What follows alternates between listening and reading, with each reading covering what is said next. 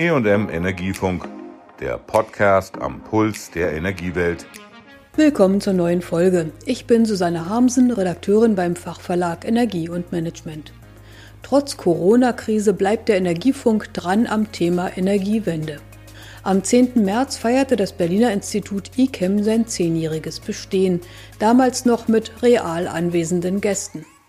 Das Institut für Klimaschutz, Energie und Mobilität, kurz ICEM, versucht der Politik Expertise an die Hand zu geben für die richtigen Entscheidungen. In seiner Rede zum Jubiläum beleuchtete Patrick Greichen, Direktor der Agora Energiewende, das Spannungsverhältnis von Wissenschaft und Politik. Wissenschaft könne besonders erfolgreich sein, wenn sie politischen Themen zwei Jahre voraus sei, sagte Greichen aus seiner Erfahrung als Leiter einer Denkfabrik. Komme die Wissenschaft zu spät, wolle die Politik sie nur noch zur Rechtfertigung bereits getroffener Entscheidungen. Das aber widerspricht eigentlich dem wissenschaftlichen Selbstverständnis nach Ergebnis offener Forschung.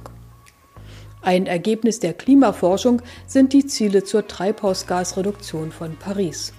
Wegen diesen hat Deutschland sein Klimapaket geschnürt und die Europäische Union jetzt den Green Deal ausgerufen. Ex-Umweltminister Jürgen Trittin von den Grünen sagte, dass dieser Green Deal in die richtige Richtung weise. Gegenüber dem Energiefunk äußerte er aber dennoch Kritik. Was ein bisschen widersprüchlich dazu ist, ist, dass parallel zu diesem richtigen Ansatz gleichzeitig in den Ausbau einer Infrastruktur zum Import von Erdgas äh, investiert wird. Das ist, selbst wenn man eine sehr ambitionierte Importstrategie für regenerativen Wasserstoff verfolgt, in diesem Umfang nicht nötig und droht uns in einen fossilen Lock-in zu führen. Das heißt, auch in Europa gilt, dass Politik nicht stromlinienförmig ist, sondern durchaus widersprüchlich sein kann. Wichtiges Thema im ICAM war deshalb, wie die Wirtschaft klimaneutral werden kann. Sabine Nallinger, Vorständin der Stiftung 2 Grad, erzählte, dass viele Unternehmen mittlerweile selbst auf schnelle Veränderungen hin zur Klimaneutralität drängten, weil sie nicht länger in Sackgassen investieren wollen. In ihrer Unternehmerstiftung hätten die Verantwortlichen verstanden, dass die nötigen Maßnahmen immer drastischer werden müssten, je später mit ihnen begonnen wird.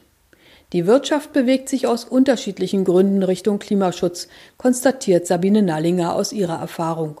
Auf der einen Seite die Straße, also Menschen, die immer mehr sich für Klimaschutz engagieren und eintreten. Auf der anderen Seite eben Märkte, die sich verschieben, der Finanzmarkt, ja, äh, der einfach ganz deutliche Signale setzt in Richtung zukunftsfähige, klimafreundliche Produkte und dann natürlich auch die Politik, wo wir immer stärker einen Rahmen spüren, der die Schrauben anzieht in Richtung Klimaschutz. Sei es jetzt das Klimapaket der Bundesregierung oder eben auch der Green Deal auf europäischer Ebene. Nicht zuletzt sei der Druck in den Familienbetrieben groß, in denen die Kinder ihre Eltern nach ihrer Verantwortung befragen. Hinzu kämen neue technische Möglichkeiten, wie die Wasserstofftechnologie, die auch der energieintensiven Industrie erstmals Chancen eröffne, klimafreundlicher zu produzieren. In Stahl-, Zement- und Chemieindustrie stehe aktuell die Erneuerung von jeweils der Hälfte der Öfen und Reaktoren an.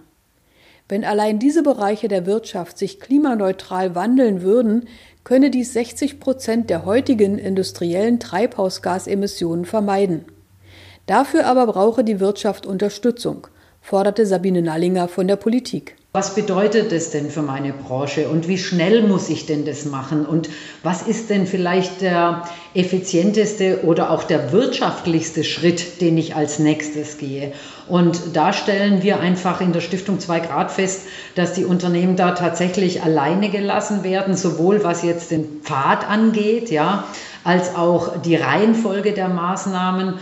Industrie- und Gebäudebereich seien Wirtschaftszweige mit so langen Investitionszyklen, dass für eine Klimaneutralität im Jahr 2050 schon jetzt und radikal umgelenkt werden müsse, sagte Patrick Greichen.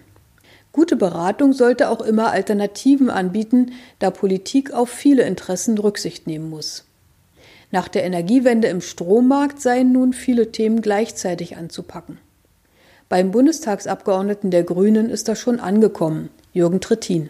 Erstens, die Ausbaublockade beim Ausbau erneuerbarer Energien muss beendet werden. Zweitens, wir müssen endlich etwas machen im Verkehr, weil dort steigen die Emissionen und dazu gehört es neben einem vernünftigen CO2-Preis, der in diesem Bereich wirken wird, auch eine klare Entwicklungsperspektive für die Industrie vorzugeben. Und das heißt, wir brauchen ein Enddatum, ab dem dann Fahrzeuge mit fossilen Verbrennungsmotoren nicht mehr in Europa zugelassen werden. Und drittens, wir brauchen endlich ein vernünftiges Anreizsystem. Das kann man durch entsprechende Regeln in der Einkommensteuer machen für den Einsatz von erneuerbaren Energien in der Wärmebereitstellung bei der besseren Isolierung von Häusern. Auch hier hilft der CO2-Preis, aber im Kern wird die Investition doch dadurch ausgelöst, dass die Menschen sich davon einen Vorteil verschaffen. Er warnte zugleich, dass weltweit noch immer Geld in neue Kohlekraftwerke fließt.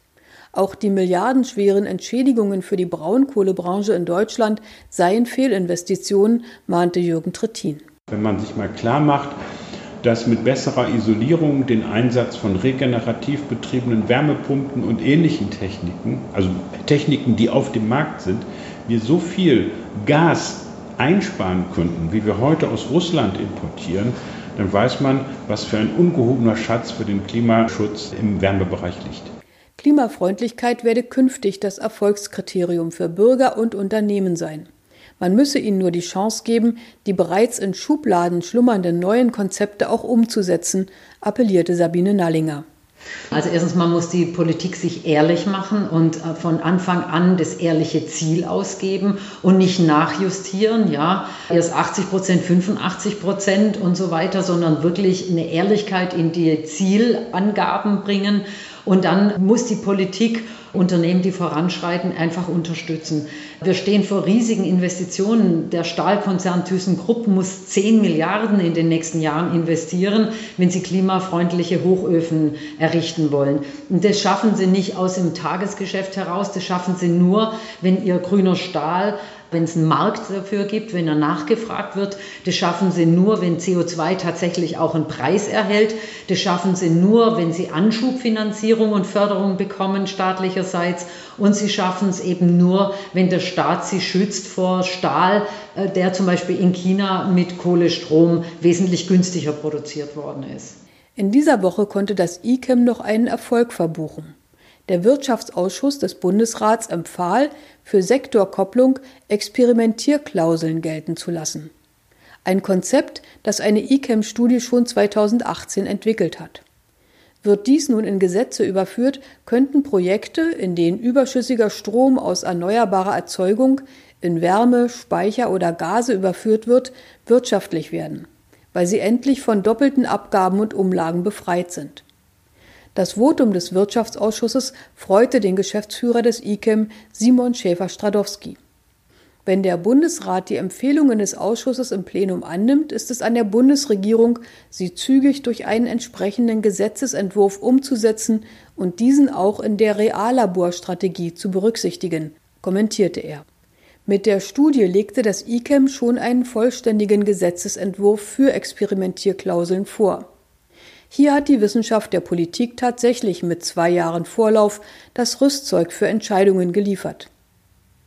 Das war die heutige Folge vom zehnjährigen Jubiläum des ICEM und den Möglichkeiten, die Wirtschaft klimaneutral umzugestalten. Tschüss, sagt Susanne Hamsen. Das war der EM Energiefunk. Bleiben Sie voller Spannung und bis nächste Woche.